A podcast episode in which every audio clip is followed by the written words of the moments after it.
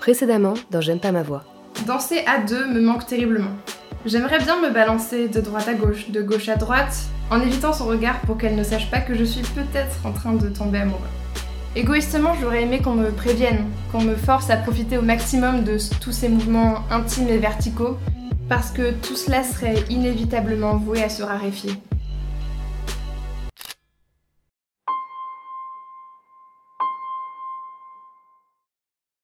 Tu te souviens ce que tu faisais fin 2012 juste avant la fin du monde?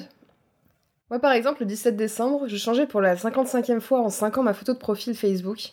Et même si j'avais dans l'idée que cet acte n'était pas si innocent que ça, j'imaginais pas que j'en parlerais encore aujourd'hui 5 ans plus tard.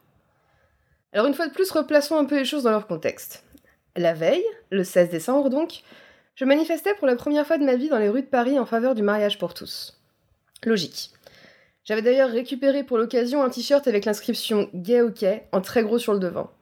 Le dit t-shirt ayant été gracieusement offert quelques jours auparavant par la sulfureuse marque American Apparel dans ses deux boutiques parisiennes sous couvert d'une publicité déguisée à moindre coût, blablabla, on s'en fout. Là n'est pas la question. Dans l'important ici, c'est que le 17 décembre 2012 donc, j'ai posé cette nouvelle photo de profil de ma petite personne portant fièrement ce t-shirt noir à écriture blanche Juste pour dire à la face de mon monde virtuel que j'étais bien évidemment favorable à la loi, ni plus, ni moins. Et pourtant, juste après ça, j'ai reçu un coup de téléphone d'une cousine avec qui je n'avais que très peu de contact et qui me demandait prudemment si j'allais bien, et de façon tout sauf implicite, pas très naturelle mais quand même assez élégante, si j'avais quelque chose à dire. J'ai répondu que j'allais bien, puis j'ai pris de ses nouvelles, et puis c'est tout, voilà. Faisons maintenant un petit saut dans le temps. Nous sommes le samedi 17 octobre 2015, soit presque trois ans plus tard, et je bois un verre avec de nouveaux amis dans un bar plein à craquer. Et alors que je parle très fort avec une fille du groupe, de tout et de rien, de la vie de couple, etc., elle m'interrompt en me disant Je peux te poser une question? Comme si ça la démangeait depuis au moins dix bonnes minutes. Et je souris. Parce que je sais déjà ce qu'elle va me demander, parce qu'on m'a déjà posé cette même question des dizaines de fois auparavant. Est-ce que t'es gay? Et là, donc, je lui sors mon discours bien rodé que jusqu'à preuve du contraire je ne pensais pas l'être, que manifestement mes anciennes petites amies n'avaient pas rompu avec moi pour cette raison, mais qui sait, peut-être qu'un jour je tomberai fou amoureux d'un garçon, et de toute façon dans mon fort intérieur j'imagine que tout le monde était potentiellement bi. Sauf que là dans le genre sa réponse va vous étonner, j'ai été plus que servie, parce qu'elle m'a balancé juste après, deux points ouvrés les guillemets, ouais, non, je pense que t'es gay mais tu le sais pas encore. Et je me suis retrouvée dans une position assez désagréable, je tentais d'expliquer que non, elle se trompait, que ça n'était pas grave, tout en essayant de faire comprendre que je n'aurais aucun souci avec cette idée si elle avait été plausible dans mon cas. Enfin bref. Dernier saut dans le temps maintenant, plus proche de nous, avril 2017. Une fois n'est pas coutume, mon père se souvient de la date exacte de mon anniversaire et m'appelle le jour même. J'avoue, je l'avais pas vu venir celle-là. Comme d'habitude par contre, et chose qui finalement me rassure, il y a toujours ce foutu décalage entre la relation père-fils qu'il imagine avoir avec moi et la réalité des faits.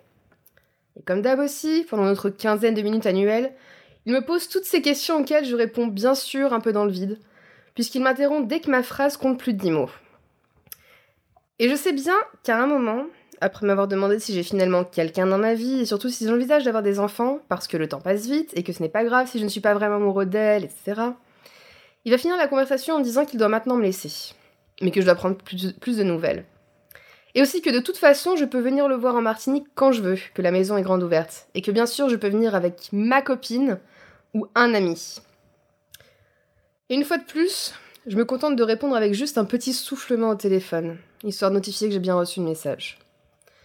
Alors que là, cette fois-ci, je boue à l'intérieur. Parce que cette différence, si elle m'amuse souvent un peu, m'agace encore plus.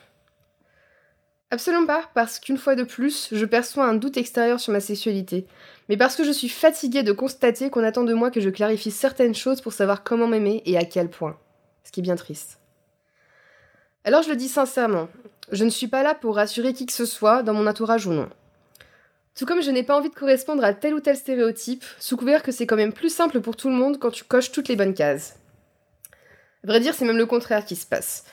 Je fais de ce flou involontaire et à sens unique une force, une excuse, une provocation pour que toutes ces personnes avec lesquelles je ne partagerai aucun moment d'intimité sortent d'une certaine idée de la normalité. Tout ça aussi pour que peut-être, à travers moi, on finisse par arrêter de s'étonner lorsque quelqu'un n'est pas ce qu'on imagine de lui. à défaut de comprendre que cela ne nous regarde absolument pas.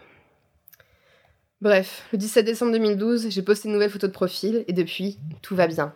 Merci.